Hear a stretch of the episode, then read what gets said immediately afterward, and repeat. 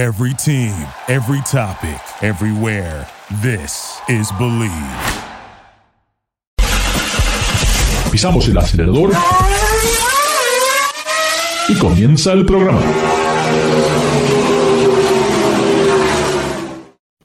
¿Qué tal amigos de Ricardo, sus servidores? A través del Believe Network.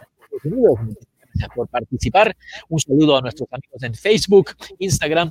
Y bueno, como todas las semanas tenemos algo interesante, hoy queremos dedicar este programa a lo que fue un, año, una temporada espectacular en IndyCar. Recuerden, aquí solamente hablamos del automovilismo, aquí no hablamos de fútbol, no hablamos de béisbol, es un programa para todos aquellos que tienen esa gasolina que le corre por las venas. Hoy tengo el gran placer estar con nuestro amigo Gustavo Rosso, que es un experto en indicar, tiene un montón de, de, de, además de tener conocimiento, todas las conexiones que nos traen los chismes, y bueno, qué mejor persona que Gustavo Rosso para que nos cuente fue esta temporada espectacular. ¿Qué tal, Gustavo?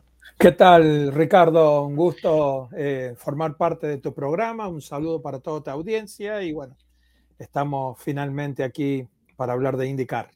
Bueno, eh, ha sido un año realmente espectacular, a pesar de que hubo un montón de inconvenientes, como una pandemia que se cruzó a través de la temporada desde el año pasado, pero a pesar de todo, hubo cantidad de autos y todas las carreras realmente fueron muy interesantes porque hoy ya creo que en IndyCar ya no se puede predecir quién va a ser el ganador. No, la verdad que yo pienso que una de las mejores cosas que pasaron, le pasaron a indicar fue de que Roger Penske se pudo hacer de alguna manera cargo del IMS, del Indianapolis Motor Speedway, de la categoría. Entonces, eso de alguna manera le permitió a la categoría en sí, ¿no es cierto?, tener de alguna manera como una, como un relajarse o, o, o, sentirse cómoda, ¿no es cierto? Entonces, después enfrentaron la pandemia con todo lo que llevó la pandemia, ¿no es cierto? Que fue una cosa eh, de alguna manera creó una dificultad muy grande para muchos equipos. Eh, pero bueno, gracias a eso, eh, gracias al tener una corporación tan grande respaldando todo esto, indicarse tuvo que nada más que enfocar en el producto. Yo creo que tiene un buen paquete, tiene buenos partners. Honda está comprometido, Chevrolet está comprometido, Firestone está comprometido, Dallar está súper comprometido y han logrado hacer un auto que es competitivo, un auto que la diferencia se hace en los bumpers, en, lo, en, lo, en los amortiguadores y hay algunos eh, equipos que tienen un sistema de desarrollo más avanzado que otro.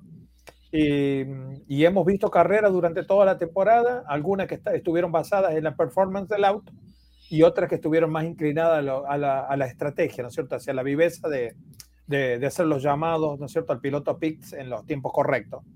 Pero en general eh, han sido carreras impredecibles muchas veces ha ganado, han ganado pilotos que, que, a lo mejor nunca uno se pudiera haber imaginado, como es el, caso de Nashville, por decirlo de alguna Nashville, Tennessee, que ganó eh, Ericsson y no había tenido un accidente, había volado en la primera curva porque era un callejero, es difícil, están todos los autos juntos, es difícil determinar cuando uno acelera, cuando no, por ahí uno desacelera un poquito y se pueden chocar los autos, se pueden volar y bueno, y otra de las cosas que ha sido increíble también para indicar es el, el, el, lo robusto que es el auto en sí. El auto se puede golpear, puede elevarse en el aire, puede caer y puede seguir corriendo. Que yo Just, creo que eso es algo bueno. Es justamente lo que te iba a preguntar y una cosa que me impresiona de que este auto realmente, lo que ha hecho Dallara con estos autos de indicar es increíble, porque el aguante que tienen los golpes que tienen estos autos.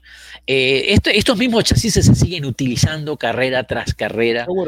Eh, son muy robustos, aguantan un montón y muchas veces, claro, eh, no se puede comparar con un auto de Fórmula 1.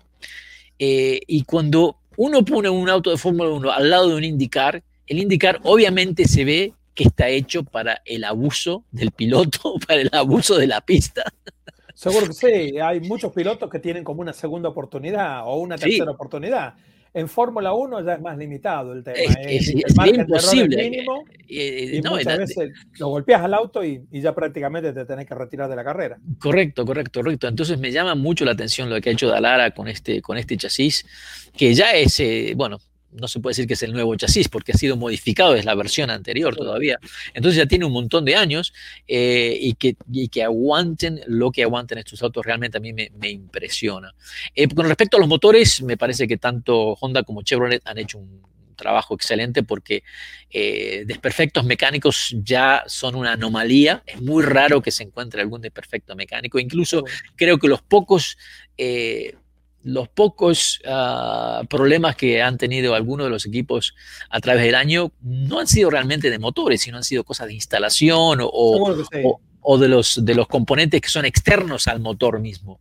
Eh, así que eso también hay que dar la palabra. Me gustaría, y si hay rumores, hay muchos rumores de que entra otra empresa más, ah, yo creo que sería muy interesante, siempre cuanto más máquinas hay, creo que se, hace interesante, no solamente por la competición, sino que se traen otros fans de esa marca, ¿no? Por ejemplo, si estuviera Ford compitiendo, entonces de repente habría un montón de entusiastas de Ford que estarían más interesados todavía en, indicar.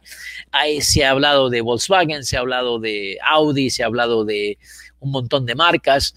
Eh, no me extrañaría ver a una empresa coreana en indicar, no me extrañaría para nada, porque creo que eh, las empresas coreanas se dan cuenta de lo que ha hecho Toyota eh, en Estados Unidos y de alguna manera se ha, se ha podido, eh, se ha podido en cierta manera como revalidar el estar involucrado en el automovilismo en Estados Unidos.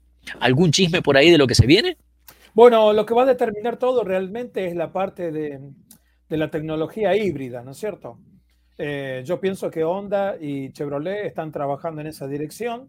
Em, em, a mí me parece de que eh, del entendimiento que puedan llegar a tener esas dos partes, ¿no es cierto? Eh, va a ser, em, digamos, la tendencia, por decirlo de alguna manera, que podemos tener hacia una marca nueva que pueda llegar a la categoría. También se habló en su momento de Ferrari, porque Ferrari con sus motores también le, provee a Alfa Romeo y a otras marcas en, Europa, ¿no es cierto? Entonces, eh, eh, también estuvo el interés de la, marca, ¿no es cierto? Más allá también de cuántas Ferrari se venden en Estados Unidos. O sea, eh, vos lo debes saber muy bien, seguís internet, estás totalmente informado, Ricardo, de que la Fórmula 1 se habla hasta que va a tener hasta tres y posiblemente cuatro carreras en Norteamérica. Entonces, no va a tener carreras en Norteamérica porque todos los europeos se mueren por venir a Estados Unidos o porque las pistas son las mejores. No, Va a tener cuatro carreras en Norteamérica por la cantidad de Ferrari que se venden acá. Entonces, es un mercado extremadamente importante y, más ahora Ferrari también con esta nueva línea de autos que está sacando, ¿no es cierto? Que ya se está saliendo un poco de lo que son los autos que, que a lo mejor lo hicieron famoso toda la vida y se está tratando ya de, de, imaginarse, diseñar lo que puede ser SUV y otro tipo de auto, ¿no es cierto? Entonces, nadie se queda dormido, todos empiezan a planificar lo que va a poder pasar en los próximos cinco años. Creo que, que dentro de, de, lo que tú mencionas, eh, me, parece muy correcto que McLaren tenga su presencia dentro de la categoría, porque también creo que es el mercado más grande de McLaren. Seguro. Entonces creo que el, tener ese nombre en la pista, aunque bien no sea su tecnología, pero bueno, es, es, de cierta manera un equipo oficial que está compitiendo al, al, nivel más alto en Estados Unidos y creo que revalida otra vez esa inversión en este mercado americano de sus automóviles. Seguro que sí. Y bueno, es, como que una cosa llama a la otra, ¿viste? Vos muchas veces vas en el freeway y ves eh, cinco agencias de autos todas juntas, ¿no es cierto? Cualquiera se podría preguntar, qué loco, están todos juntos, yo las desparremaría un poco más, pero a mí me parece de que eso forma parte de una estrategia, o sea, si estás ahí, si no compras una marca, salís y te compras la que está al frente, ¿no es cierto? O sea, no hay tiempo para estar pensando. Correcto. Una, vez, una vez una amiga mía me dijo que estudiaba mucho, estudiaba hospitality, y dice que en la clase le decían de que eh, estábamos hablando, nosotros como inmigrantes latinoamericanos venimos acá y vemos al Walmart, vemos todos estos supermercados con esos parques, con esos parking impresionantemente grandes. Y están diseñados para una sola vez al año, ¿no es cierto? El, el día de, después de Thanksgiving, ¿no es cierto? Cuando está el famoso Black Friday, porque todos se quieren asegurar que si vos llegaste, estacionaste o pudiste encontrar estacionamiento y entras al negocio, vas a comprar, porque la decisión ya está hecha, ¿no es cierto? ya llegaste ahí, ya estás.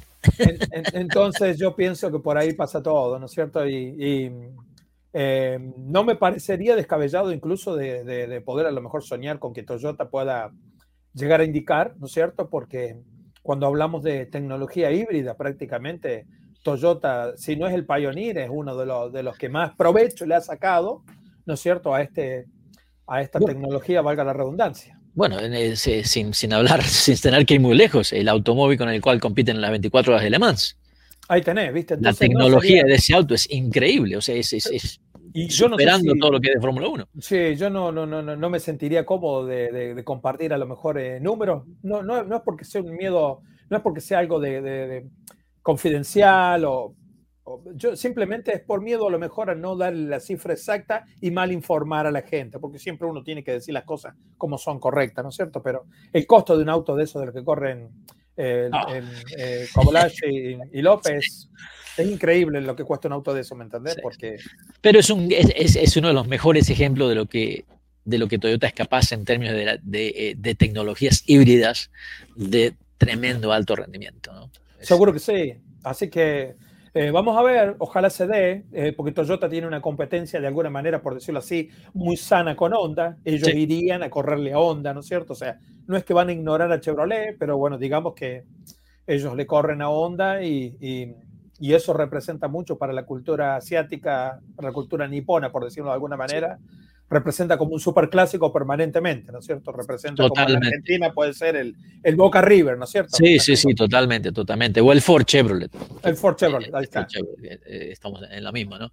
Eh, y sí, bueno, en este momento donde todas las empresas automotrices están apuntando al auto eléctrico, y lo cual sabemos que los híbridos van a ser lo que va a cubrir este periodo, eh, me parece correcto que indicar tome la decisión de, en cierta manera, de actualizar lo que serían los motores y obviamente tiene que ser una planta híbrida.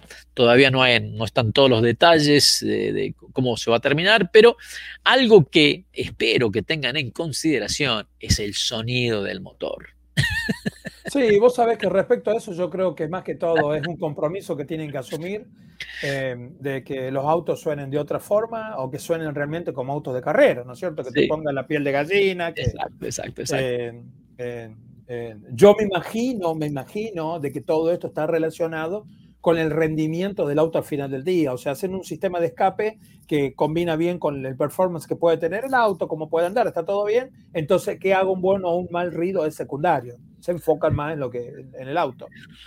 Pero si se puede hacer una reglamentación de que tienen que tener un sonido con tanto decibel o lo que sea, eh, yo pienso que, yo creo que lo, que lo que realmente atrae al entusiasta, especialmente a alguien que nunca ha visto un monoplaza, ¿no? el que nunca ha visto un monoplaza de carrera, y va a un autódromo y escucha y siente esa vibración que pasa del motor, del sonido del motor, es algo que te pone los pelos de punta. Y para mi punto de vista, es lo que le falta un poco a la Fórmula E. Estos autos, si bien tecnológicamente también muy buenos, pero al no tener sonido, son tan silenciosos, es como que, como que no los hace ver tan rápidos como realmente lo son.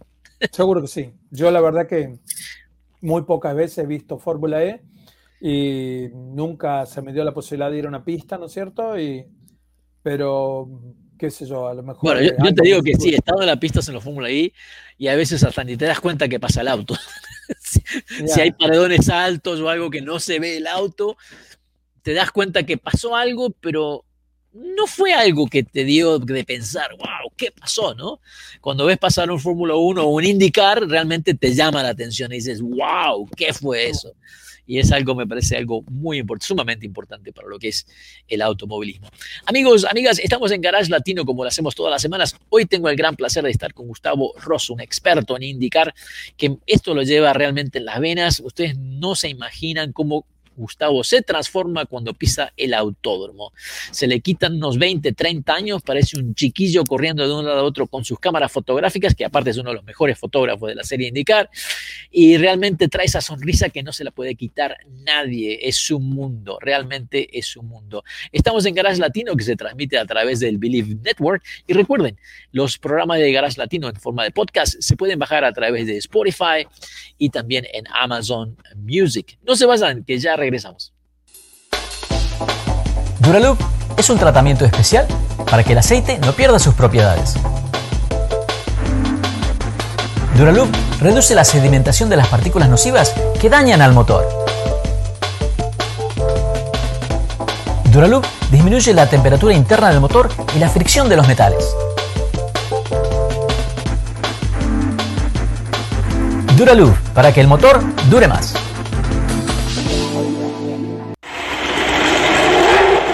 Gracias por participar con nosotros. Garage Latino sale al aire por la cadena nacional Believe Network. Visita la página garagelatino.com, dale un like a Facebook Garage Latino y envía tus comentarios. Garage Latino está disponible en iHeartRadio, TuneIn, Stitcher, iTunes, Luminary y por supuesto Spotify.